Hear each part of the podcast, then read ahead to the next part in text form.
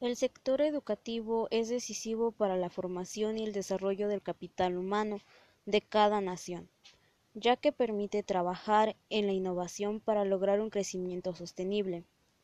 Según datos del Instituto Nacional de Estadística, Geografía e Información, INEGI, de los mexicanos que asisten actualmente a la escuela, el 56% utiliza Internet, mientras que el 69% usa o ha empleado una computadora en el último año.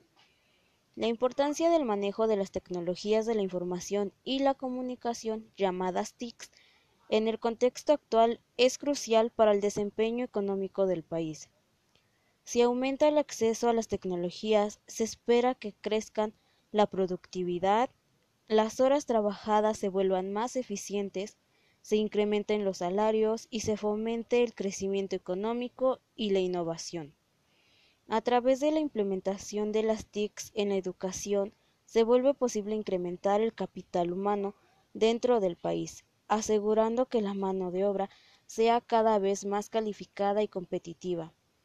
Al incorporarse la tecnología en las aulas, puede lograrse que los estudiantes se motiven por lo que están aprendiendo y sean capaces de aplicar los conocimientos de manera práctica.